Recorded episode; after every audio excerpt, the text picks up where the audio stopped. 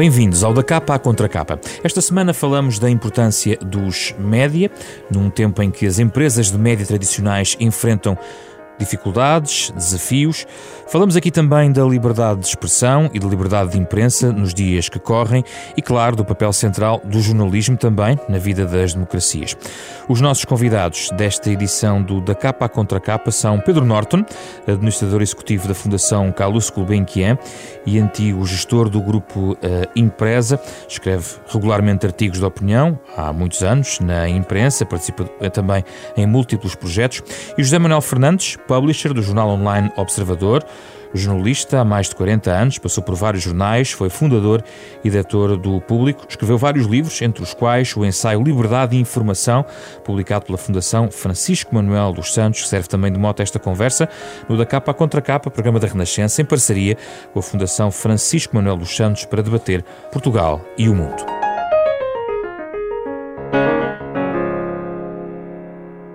Bem-vindos, obrigado pela vossa presença. Com muito gosto que vos recebemos aqui no Da Capa à Contra Capa. Uh, Pedro Norton, estamos a ser tremendistas, dramáticos, quando associamos a crise dos média a, a uma eventual ameaça à democracia? Acho que não. Uh, acho que não é concebível uh, o nosso regime uh, demoliberal, chamemos-lhe assim, não é concebível sem uma esfera pública que necessariamente passa pelos mídias e, é, e, é, e, é, não existe fora dos mídias.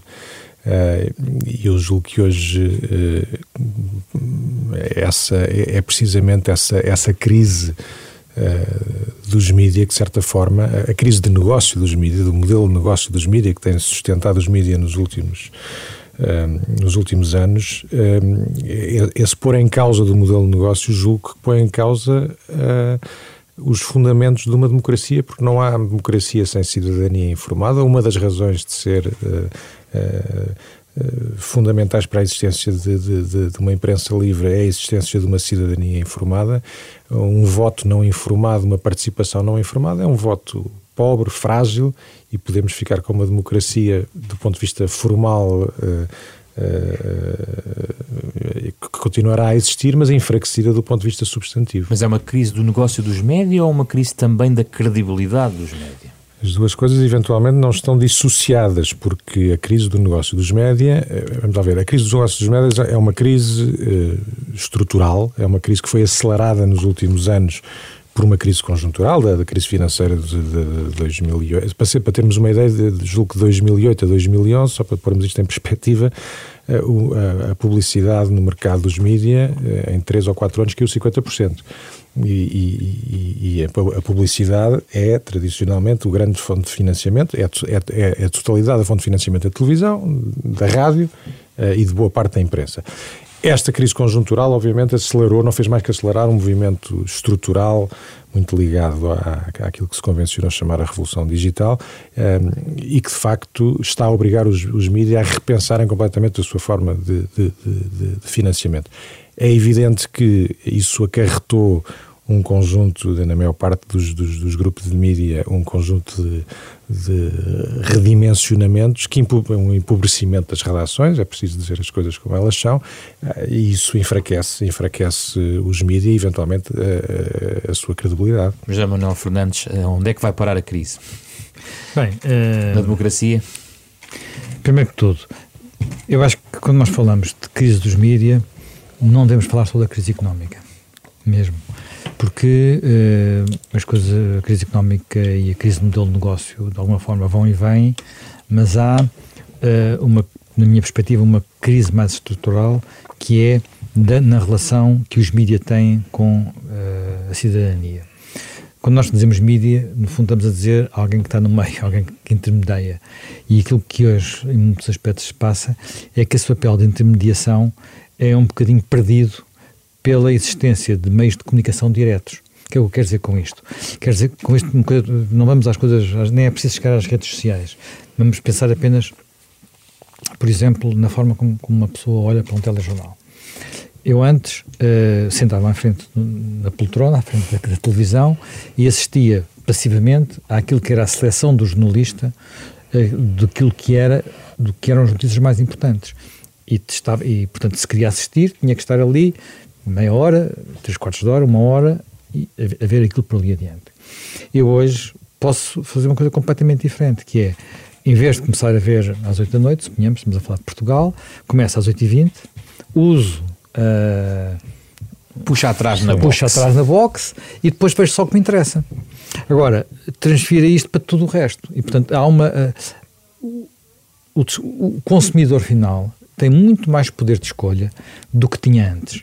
Além disso, o consumidor final também tem muito mais acesso à fonte original da informação.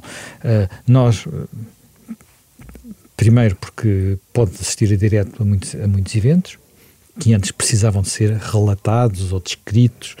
Uh, outro, e nisso os próprios órgãos de informação colaboram, como tem uh, acesso, por exemplo, a documentos. Eu, eu, eu lembro-me que, por exemplo, aqui há, aqui 10 anos, 12 anos atrás, o dia da entrega do Orçamento de Estado na Assembleia, era um dia em que entravam uns caixotes de papel. Depois haviam uns, começavam-se a distribuir fotocópias para os jornalistas e esses jornalistas começavam a traduzir aquilo para jornais e para televisões e para rádios. Hoje, no mesmo momento em que, em que chega aos jornalistas e aos deputados, chega ao qualquer cidadão porque vai numa pen que é colocado online. Portanto, é evidente que aquilo continua a ser, precisar ser traduzido, porque a maior parte dos cidadãos não sabem nenhum orçamento de Mas Estado. aperta o escrutínio sobre o mediador. Mas aperta o escrutínio sobre o mediador, permite que as pessoas vão lá e dá um âmbito de muito maior. Se acrescentarmos a isto, uh, digamos, uh, as redes sociais, que é outra discussão que talvez valha a pena lá ir, Sim. temos um papel de intermediação que de alguma forma uh, desapareceu. Mas eu nem sei se este é o principal, o principal para não estar a falar da parte económica, que não. o Pedro já falou. e que, eu nem e sei que falaremos. Se, e que falaremos. Eu não sei se sequer se este é, é, é, é, um dos principais problemas. Então qual é? Um dos principais problemas que me preocupa mais é o facto de, se nós, se nós formos às origens, uh, verificamos que havia democracia na Grécia Antiga porque os cidadãos se reuniam uh, na Ágora, discutiam e votavam. Portanto, sem a possibilidade deles se reunirem e partilharem informação, não era imaginável claro. democracia. Se nós só começamos a ter regimes próximos, eh, digamos, países grandes com regimes democráticos, quando há uh, sistemas de informação, porque antes disso não existia. E, e se, se, olharmos para a história, quase sempre a liberdade de informação anda a par com o desenvolvimento de, dos sistemas democráticos, dos parlamentos, da eleição de parlamentares e por aí adiante. Até porque é necessário criar aquilo que, que o Pedro já disse, que é um espaço público comum.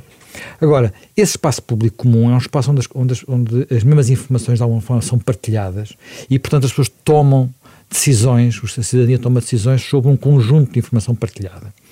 Numa altura em que, por motivos vários, em vez de termos isto partilhado, temos o espaço público uh, segmentado e tribalizado pelas redes sociais e às vezes até pelos próprios órgãos de informação, muito polarizado, há pessoas que só acreditam numa parte da verdade e outros que só acreditam noutra parte da verdade. E, e, que não se falam, que não se cruzam e que não, não se entendem. E, e isto torna difícil que a, que a democracia funcione porque deixa de haver eh, eh, middle ground, terreno do meio, terreno central. Pedro Norton? O, há uma, aqui há, julgo que à volta de um ano, o Wall Street Journal fez, julgo que foi o Wall Street Journal, fez uma experiência engraçada que foi pegando uh, nas preferências de um conjunto de internautas republicanos ou democratas, fez o exercício de replicar um feed do Facebook para uns e para outros. E corria na sua página online os dois feeds em paralelo, um azul, um encarnado, e aquilo que se percebia é exatamente isto que o Zé Manel está a dizer. Os democratas já só, só, só, só viam aquilo de que já estavam convencidos. Os republicanos só liam aquilo de que já estavam convencidos. O middle ground, a, a troca de ideias livre, o expor a ideias contraditórias, desaparece desse espaço público desse ponto de vista, há um enorme empobrecimento desta Mas desta... porquê exatamente? Porque, porque se desinveste, porque dá trabalho, ah, fazer caso... o escrutínio de ambas é mais fácil do que vender a propaganda de um lado ideológico do outro? Não, eu acho que isto em parte é, um, digamos, é uma consequência de existirem as, de, de existirem as redes sociais, que permite que eu aqui encontre a minha alma gêmea Uh, na Nova Zelândia, para o sítio mais distante Sim. aqui de Lisboa. Portanto, eu encontro minha alma gêmea que pode interessar-se por Rolex ou interessar-se por uh, símbolos nazis, uh, ou o imaginar, num, em qualquer parte do mundo. E, portanto, começo a falar com ela. Então desapareceu o fascínio do contraditório, até no leitor. É, o nosso fascínio do contraditório é um fascínio limitado. As pessoas não gostam assim tanto de ser contrariadas como isso. Portanto, é, é, é, importante para a democracia, mas nós pensarmos um bocadinho. Nós não gostamos assim tanto de ser contrariados como isso. E, portanto, é necessário. Uma das funções do mediador era obrigar a esse contraditório, uma das nossas obrigações como jornalistas e como órgãos de informação. Se perdermos peso, quer dizer, basta imaginar o seguinte: as, as majors americanas portanto, as três grandes cadeias, tinham na hora do principal telejornal 50% da população, 60% da população entre as três. E as três andavam a olhar umas para as outras e davam o mesmo tipo de informação, com o mesmo tipo de grado. Enfim, podiam uma prioridade aqui, uma prioridade lá, mas partilhavam isso. Hoje em dia não chegam a 20%. E, e, as outras pessoas estão a ver canais de cabo, estão a ver eh, as suas redes sociais. É, Portugal não é muito ver... diferente disso. Pronto, e Portugal não é, muito, não é muito diferente disso. Enfim, não é uma quebra tão grande ainda, mas é uma questão de tempo, em parte porque somos mais velhos. E, portanto, mais velhos uh, do ponto de vista demográfico, e portanto as pessoas mais, mais velhas estão, têm mais inércia e, portanto, estão mais no sofá e menos longe, mais longe do comando.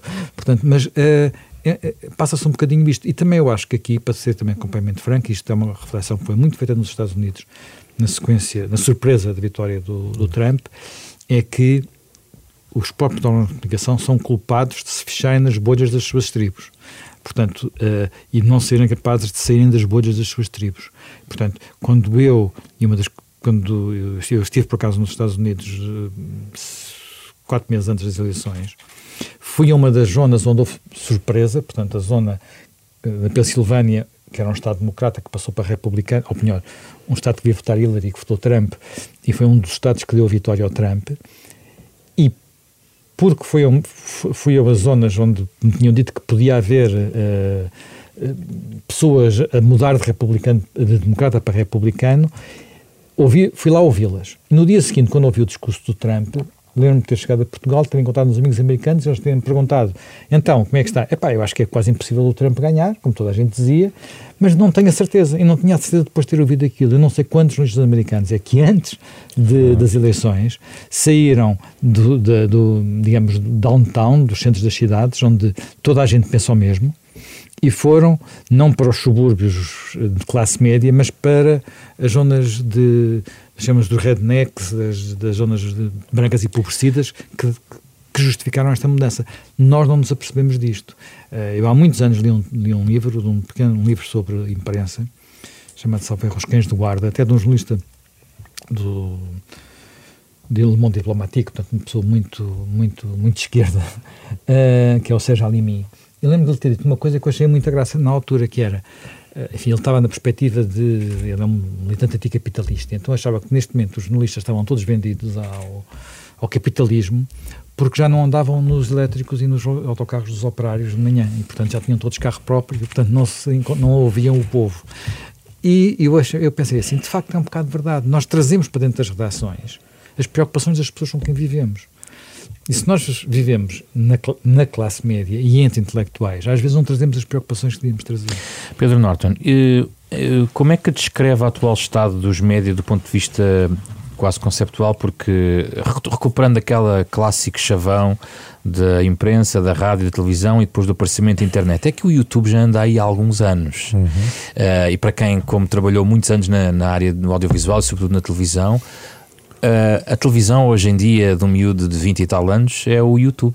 Ah. Uh... Ah, eu, primeiro, eu diria duas coisas sobre isso. Uh, a forma como a forma como consumimos todos esses mídia é muito diferente de per si. A televisão, o José Manuel estava a descrever, a nossa própria não preciso de invocar os meus filhos que, que têm hábitos ainda mais radicais, mas a minha própria experiência de ver televisão é hoje muito diferente pelo controle que eu tenho sobre, sobre a boxe. Mas mais interessante ainda, julgo eu, do que os hábitos de, de, de, ler de cada um destes jornais, porque nós mudamos os hábitos de ler um jornal, de, ler uma, de ver televisão, é a forma como eles intercruzam. Hoje em dia, quer do ponto de vista da sua produção, quer do ponto de vista do seu consumo, é muito menos diferente um jornal de uma televisão e de uma rádio do que era há 10 ou há 15 anos. E, portanto, há aqui as fronteiras entre mídias tradicionais são muito mais por causa do fenómeno digital. Todo, todo o modelo de produção, todo o modelo de consumo é muito mais próximo. Nós estamos aqui a gravar para a rádio, mas esta gravação vai ficar disponível em podcast. Exatamente. Portanto, qual é a diferença disto para um podcast do Observador? Não é nenhuma, não é? Portanto, as coisas aproximam-se desse ponto de vista. Há uma muito maior porosidade nas fronteiras que nós tínhamos como clássicas de divisão. Só que há uma vários... regulação nos médias tradicionais que não existe no, no campo da net, ou não? não, não existe, não sei se deve existir, mas é, é verdade que, que, que, que eh, isso leva-nos para a discussão da, da, da, da regulação. A regulação anda sempre atrás uh, das realidades tecnológicas e sociais. E nós, agora anda muito atrás? Eu acho que anda muito atrás. Uh, vamos ver, nós, o, o, o, principal órgão regulador dos média em Portugal é a ERC. Eu hoje em dia, do ponto de vista, agora falando até do, do ponto de vista do negócio, eu para mim é inconcebível. Eu acho que quem não olhar para, para, para o panorama dos mídia, da mesma forma que olha para os players digitais e ao mesmo tempo que olha para as próprias telecoms, não percebe o que se está a passar. E nós temos, por exemplo, dois reguladores setoriais, um para as telecom, outro para os, para os mídia, que estão do meu ponto de vista, há muito tempo defendo isto, que deviam ser, a existir uma, eh, um, regulador para os mídias, devia ser o mesmo que devia ser um. Ah, não, não, não estou a inventar nada. A FCC nos Estados Unidos eh, nasce assim. É, é, a regulação anda sempre atrás das realidades, das realidades tecnológicas e, e, e sociais mas também porque nós temos uma tradição regulatória muito, eh, muito napoleónica, muito minuciosa, muito uh, e que, por definição, fica sempre uh, ultrapassada. E regular é? a net é um combate perdido? É uma utopia? E precisamos disso? Para defender, por exemplo, democracias? Eu, vamos lá ver, eu, eu, eu, eu, acho que nós precisamos de, de, de, de, Não sei se precisamos de leis específicas para, para com exceção, talvez da televisão, e mesmo assim eh, esse é um fenómeno que se está a esbater, e digo da televisão porquê? Porque a televisão, apesar de tudo, faz uso de um bem público escasso, o espectro artesiano, mas mesmo isso já não é verdade, mas portanto aí ainda havia uma lógica para haver alguma regulação específica.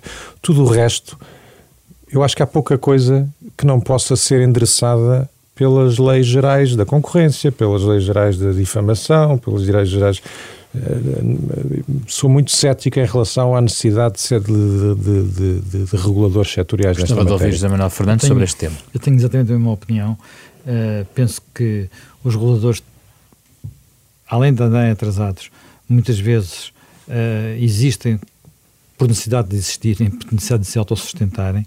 Uh, no caso português foi lamentável quando houve a oportunidade, até com uma revisão constitucional em princípio, enfim, lá, falta de 2003, 2004, por aí, uh, quando acabou a Autoridade para a Comunicação Social, falou-se em criar um regulador único que fundisse as, as, as telecomunicações com a comunicação social e não foi por aí, uh, os partidos não quiseram, os principais partidos não quiseram, teria sido melhor do que a situação atual, claramente. E, estamos a verificar isso hoje, com o que está a passar no caso da compra da TVI, para vamos chamar os bois pelos nomes, não é? Portanto, estamos a verificar o que está a passar. Portanto, uh, teria sido claramente positivo ter, uh, ter feito isso dessa forma.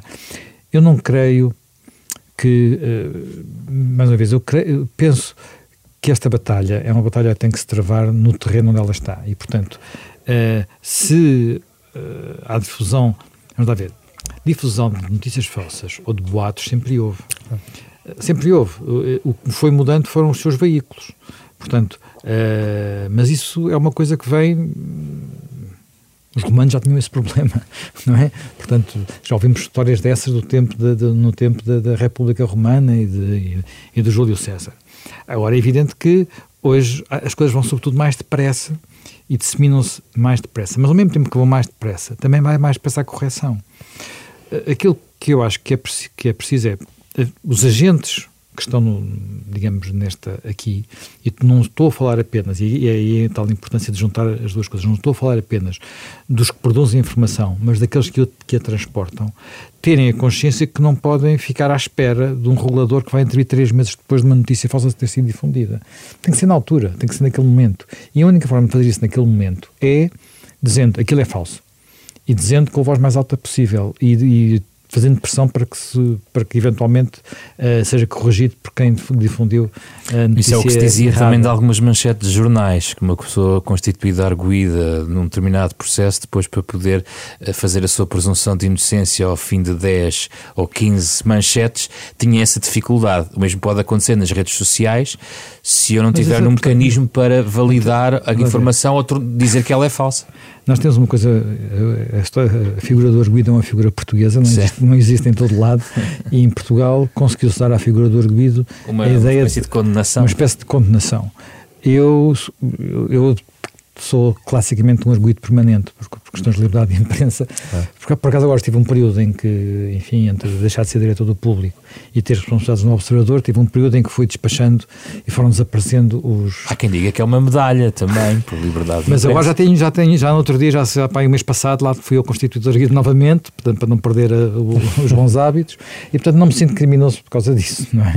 Uh, mas isso é uma questão que tem muito a ver com, com a questão portuguesa. Esse é um problema é, é um problema diferente. É um problema uh, que há em quase todas as democracias, que é o problema que há, de facto, uma, uma, uma forma, uma, uma, uma, diferença entre o tempo da justiça e o tempo da comunicação social, que não é, de forma alguma, Uh, não podemos regulá-la de forma alguma, não podemos calar a comunicação social enquanto a justiça não, não atua, nem podemos dizer à justiça para ter a velocidade da comunicação social. Portanto, são, são tempos diferentes. E, e isso não gera um mundo perfeito. Mas eu acho que no fim do dia, obviamente que as pessoas são prejudicadas não apenas por serem na comunicação, por, por ser uma notícia sobre elas. Muitas vezes são prejudicadas porque uh, por exemplo, há regras que dizem que determinados lugares não devem ser ocupados por pessoas que são, sobre as quais têm Mas estava a pensar mais na partilha levam... de informação falsa. A ideia de Sim. não se conseguir uh, de rapidamente travar a partilha da informação falsa. Quer dizer, como é que conseguimos travar isso se não tiver um, um, o beneplácito de uma rede social muito conhecida ou um determinado motor de busca em relação à é propagação? Entra, aí é que entra o papel do jornalismo. É? Aí é que, por isso é que é, é importante que exista um, um ecossistema jornalístico saudável que seja capaz de eh, calcionar ou, ou, desmentir eh, as chamadas eh, fake news, não é? é? É esse o papel que continua a ser absolutamente fundamental que o jornalismo preenche. Se, se nós hoje temos, antigamente era muito importante fazermos o papel do homem da maratona, era vir a correr entre a notícia e as pessoas que, que estavam à espera dessa notícia. Hoje isso desapareceu porque isso veio num fio instantaneamente. Portanto, eh, o, o que poupamos no tempo que não precisamos de fazer isso, podemos estar a fazer outras coisas, que é verificar se é verdade, explicar o enquadramento das coisas e, e, e, e, de alguma forma reorientar as prioridades do, do jornalismo e, a alocação de tempo dos jornalistas e as suas próprias preocupações e no limite até a sua própria formação. Uh, uh, aquilo que hoje há, por exemplo, de chamados fact-checks, verificação de factos, em função daquilo que é dito ou de, de, de ideias que circulam, feita em, em todo o mundo, não havia meia dúzia de anos atrás. Mas trazer Portanto, as redes um sociais para esse combate, do ponto de vista da validação da informação. Quem é que vai validar a informação? É porque, atenção, a, a, a, a validação da informação, uh, obviamente, quando, quando uh, a famosa questão da nacionalidade do Obama, por exemplo, é uma coisa que circula nas redes sociais. O que é que faz o Facebook? Proíbe? Cada vez que alguém põe aquele post, tira? Quando aquele post é posto por milhares de pessoas que querem acreditar naquilo, não, não creio que seja por aí que seja a, a, solução. A única solução é haver muita gente que diz: olha, que, que ele nasceu aqui, que a mãe era acolado, que, que é esta que está aqui o boletim, está aqui a certidão de nascimento, está aqui não sei o que, não sei o que mais. Quer dizer, mas vai haver sempre alguém que não vai acreditar, não tínhamos ilusões, vai Pedro sempre haver alguém que não vai acreditar. Ah, isto levanta até uma questão uh, filosófica mais uh, profunda que é, uh, quer dizer, porque é que existe liberdade de imprensa e liberdade de expressão?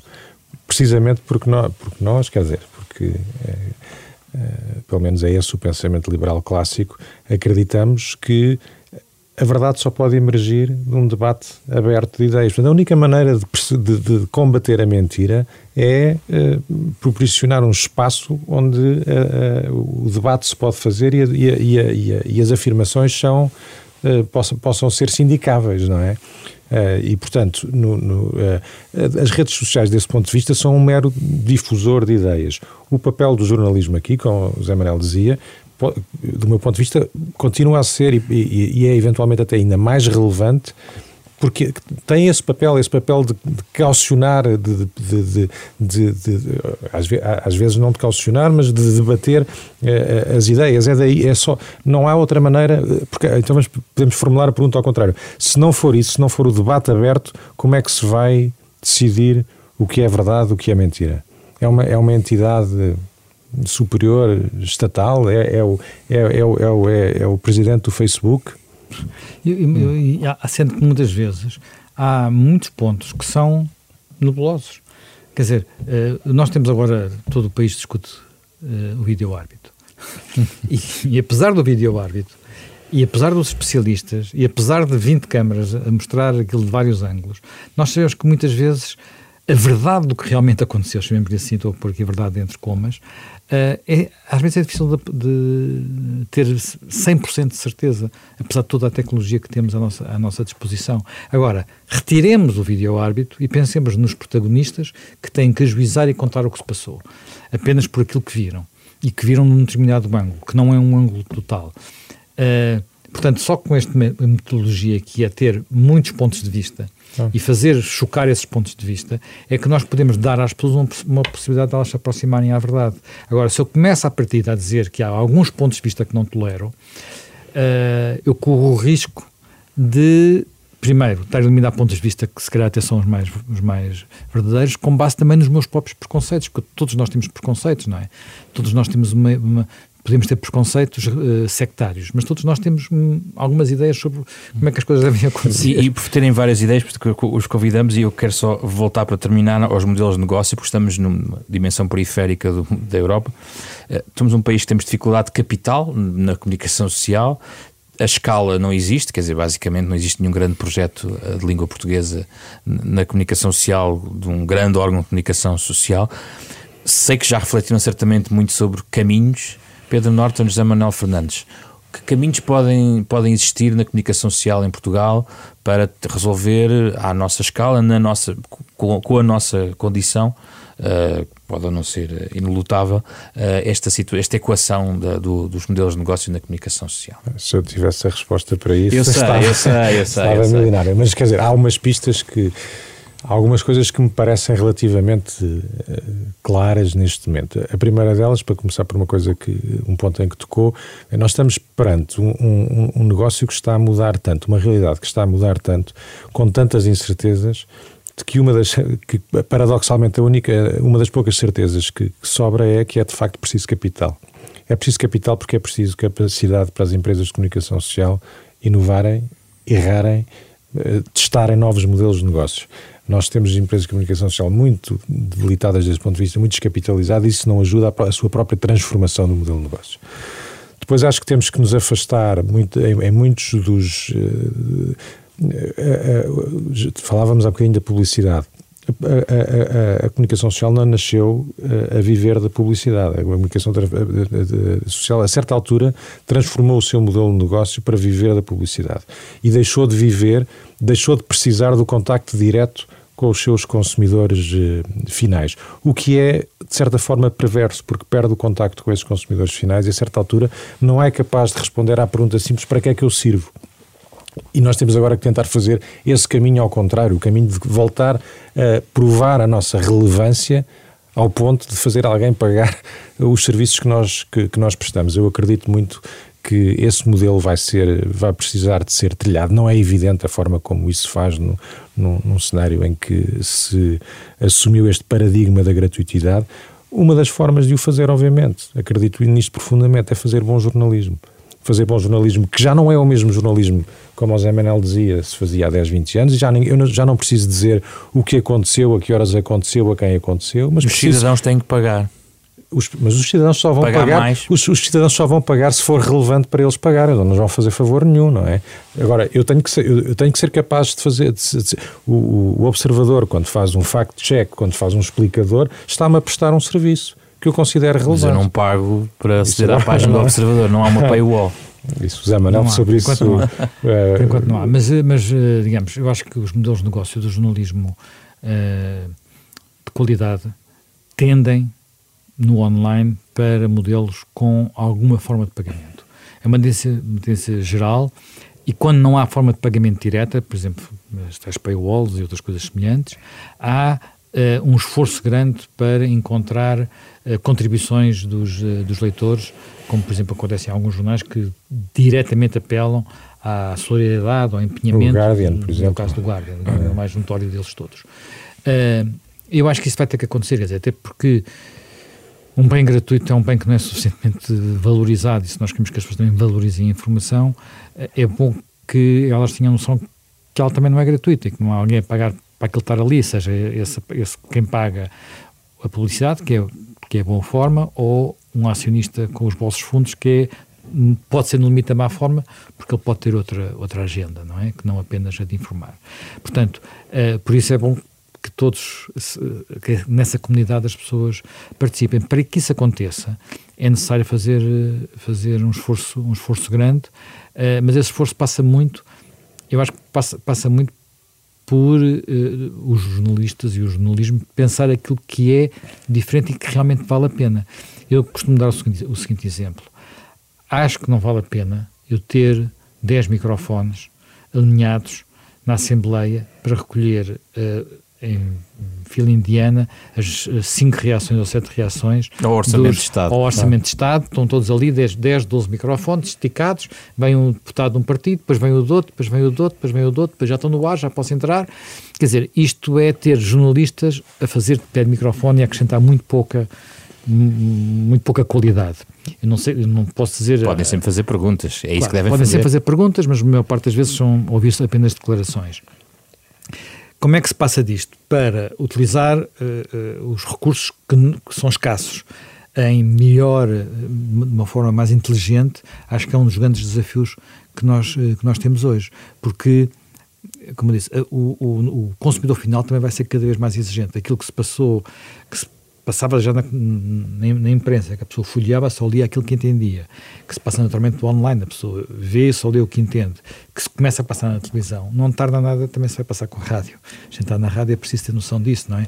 Nós, por enquanto, vamos no carro, fomos numa rádio e ouvimos o que nos, nos tem a ouvir. Mas já há modelos baixo de gama em que eu ligo o rádio ao telemóvel, Sim. o telemóvel está ligado Há à internet. Há pessoas que seguem este programa só por podcast. E passam ali Os carros podcast. conectados vão obrigar a rádio a repensar-se. Pronto, muito, e os carros vão estar, vão estar conectados num prazo de 5 anos. Portanto, quando os carros estiverem conectados, eu vou ser o, o gestor do, do que ouço e não o, e não o ZP de Farazão. Exato. Portanto, isso é para si um desafio como aquele que nós estamos a ter noutras áreas. Uh, leituras finais, algumas sugestões para quem nos uh, escuta e quer saber ou quer ler mais sobre este tema. Pedro Norton? Bem, eu além do. Eu vou recomendar o livro de Zé Manel, porque ele não pode ser ele a fazê-lo e eu li-o com imenso eh, gosto, editado na, pela, pela Fundação Francisco Manuel dos Santos. Aliás, esta coleção toda de ensaios é muito interessante. E na mesma linha, um livro antigo um, chamado The Electronic Republic, um, de um homem chamado Lawrence Grossman, que foi presidente da NBC, uh, da NBC News, e que faz uma, uma reflexão muito interessante sobre a relação entre mídia e política, indo às raízes daquilo que é Uh, a ideia liberal de liberdade de expressão, uh, a, a, forma como a democracia representativa uh, foi moldada precisamente com base na existência de uma imprensa livre. José Manuel Fernandes. Bem, eu vou aproveitar o facto de neste momento estar em, em exibição o filme de Post, a propósito de, da forma como o Washington Post investigou os Pentagon Papers, portanto, no início da década de 70, para recomendar os dois livros que de alguma forma sustentam aquele, o guião daquele filme. Uh, um deles é a autobiografia do diretor do Washington Post da época, o Ben Bradley, uh, tem um nome fantástico, chama-se A Good Life. ele escreveu, ele teve de facto uma boa vida, não é? Portanto, no sentido de uma vida útil.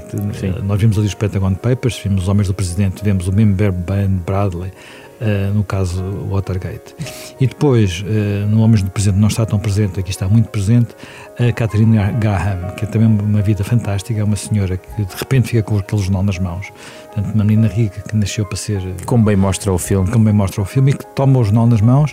E ela tem há também uma excelente biografia dela, a Catherine Graham Alive, é, que é. Estes dois livros penso que são aqueles que serviram de base ao guião do filme e são enfim, têm muito mais detalhes sobre os pormenores do que se passou naqueles dias são entusiasmantes de, de, para compreender não só aqueles dias, mas também os dias normais da vida de um órgão de informação. José Manuel Fernandes, Pedro Norte, muito obrigado pela vossa presença no Da Capa à Contra Capa.